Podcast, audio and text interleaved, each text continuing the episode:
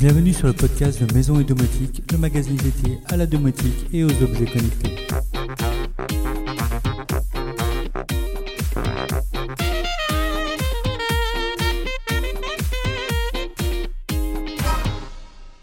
Salut les amis Tout d'abord, comme il est encore temps de le faire, je vous souhaite à tous une très bonne année 2023 et tous mes vœux de réussite.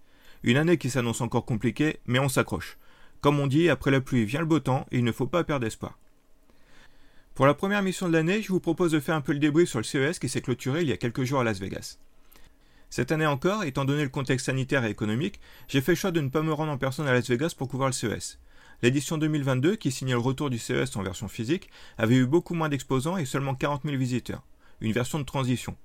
L'édition 2023 a rencontré beaucoup plus de succès, avec tout de même 200 000 visiteurs pour plus de 3 000 exposants, disséminés sur 250 000 m2, soit une quarantaine de terrains de foot pour vous donner une idée. 173 pays y étaient représentés, avec encore une fois une très belle place pour la France, riche en start-up notamment. Ce CES a été l'occasion encore une fois de découvrir de nombreuses nouveautés, que je vous ai partagées au travers d'une vingtaine d'articles durant ces 15 derniers jours. Je ne vais pas représenter tous les sujets ici, je vous invite à consulter le blog pour cela. Mais nous allons retenir quelques sujets en particulier. Un sujet récurrent qui avait déjà bien démarré l'année dernière, Matter. Il s'agit du nouveau protocole de communication visant à uniformiser un peu la domotique et les objets connectés afin que tous ces appareils issus de constructeurs différents puissent dialoguer entre eux et ainsi faciliter la vie des utilisateurs qui n'auront plus à s'inquiéter du protocole utilisé. Amazon, Apple, Comcast, Google, SmartThings et la Connectivity Standards Alliance CSA, anciennement Zigbee Alliance, se sont réunis en 2019 pour développer et promouvoir cette nouvelle norme, rejoint par les sociétés membres du conseil d'administration de l'Alliance, à savoir IKEA, Legrand, NXP Semiconductors, Resideo, Schneider Electric, Signify, connu pour Philips Hue, Silicon Labs, Somfy et William. Ce ne sont que quelques exemples. Aujourd'hui, ce sont près de 400 fabricants qui ont rejoint cette alliance, qui regroupe même des concurrents de longue date.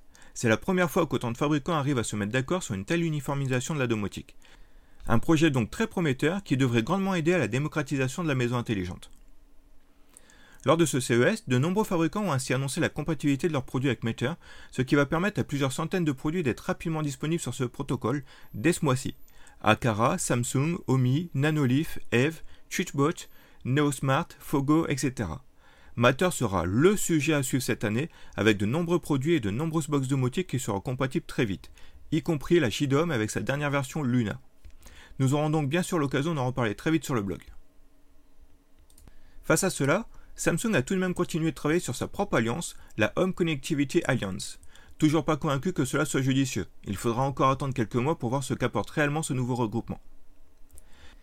Côté domotique, j'ai eu un coup de cœur pour la nouvelle box domotique Omi Pro, compatible Z-Wave, Zigbee, Bluetooth, infrarouge, Wi-Fi, Thread et bien sûr Meter, tout cela en local et avec des possibilités de scénario impressionnantes.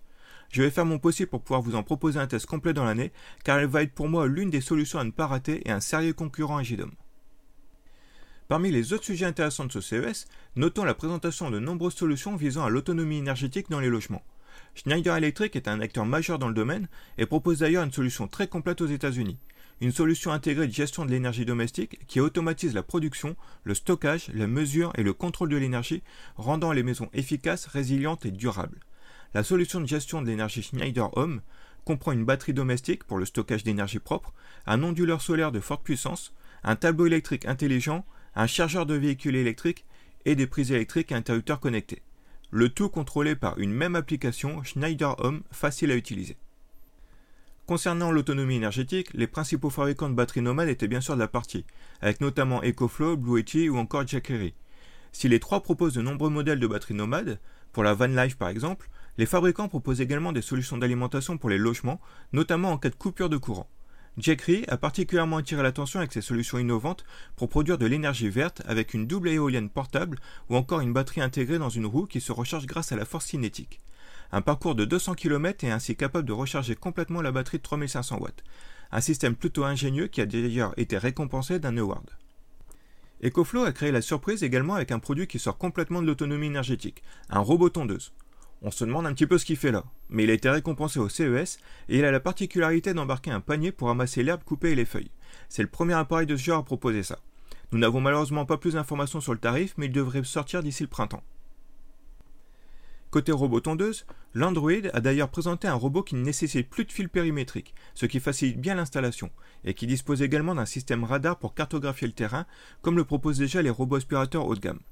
Un jouet oublié dans la pelouse ou le tuyau d'arrosage qui traîne, ce ne seront plus un problème pour ce robot qui les détectera, les reconnaîtra et les détournera. Le fabricant surfe sur son slogan Poser et tonder. Plus aucune installation à faire. Et si les robots tondeux sont très efficaces, leur installation est souvent le point qui dissuade les utilisateurs. Un tel modèle devrait donc rencontrer un grand succès. D'ailleurs, c'est un des articles du CES les plus lus cette semaine sur le blog. Autre produit que j'ai trouvé vraiment très intéressant avec une véritable utilité puisqu'il est capable de sauver des vies, le défibrillateur portable est connecté de LifeAs. La partie connectée permet surtout la maintenance de l'appareil, mise à jour et indication pour le remplacement de la batterie ou des électrodes. Sachant qu'une intervention doit avoir lieu dans les 4 minutes en cas de crise cardiaque, autant dire que l'arrivée des secours est généralement trop tardive. Avoir un tel appareil chez soi pourrait donc bien sauver la vie d'un proche ou d'un voisin. Et en plus, c'est du Made in France. Le CES ne se résume bien sûr pas qu'à cela et des centaines de produits ont été dévoilés. Je reparlerai de certains dans les semaines à venir ou lorsqu'ils seront effectivement disponibles sur le marché. En attendant, pour avoir un aperçu des autres domaines visibles au CES, vous pouvez visionner cette petite vidéo. Robots, voitures BMW qui changent de couleur grâce à une carrosserie en écran e-ink, impression 3D, etc. Je vous mets le lien en description pour la regarder en entier. Je fais l'impasse cette semaine sur les news intéressantes chez les copains, car avec le CES, j'ai eu un gros retard sur ma veille techno. On reprendra cela la semaine prochaine, promis. Pour finir, un mot sur les bons plans du moment. Comme vous le savez sans doute, les soldes d'hiver ont démarré mercredi. On peut donc dès maintenant profiter de nombreuses promotions sur les périphériques et les box domotiques. Je vous ai regroupé de nombreuses offres en Zigbee, Akara, Sonoff, Netatmo, Tado, les assistants vocaux, etc. Vous trouverez tout ça sur le blog. Nous avons également une très belle offre sur la batterie Blue Yeti de 2000 watts, celle que je vous avais présentée sur le blog en fin d'année. Elle profite d'une réduction de 500 euros, soit un prix final de 1899 euros exactement. Ça reste un investissement non négligeable, mais c'est déjà une très belle réduction de 20%. Dans le même genre, nous avons une promotion sur la station solaire BIM Energy qui profite de 15% de réduction. Une offre sympa pour tenter de pallier à l'augmentation de 15% du prix de l'électricité qui aura lieu le 1er février. Voilà, c'est tout pour aujourd'hui. Sur ce, je vous souhaite un très bon week-end et je vous dis à très bientôt.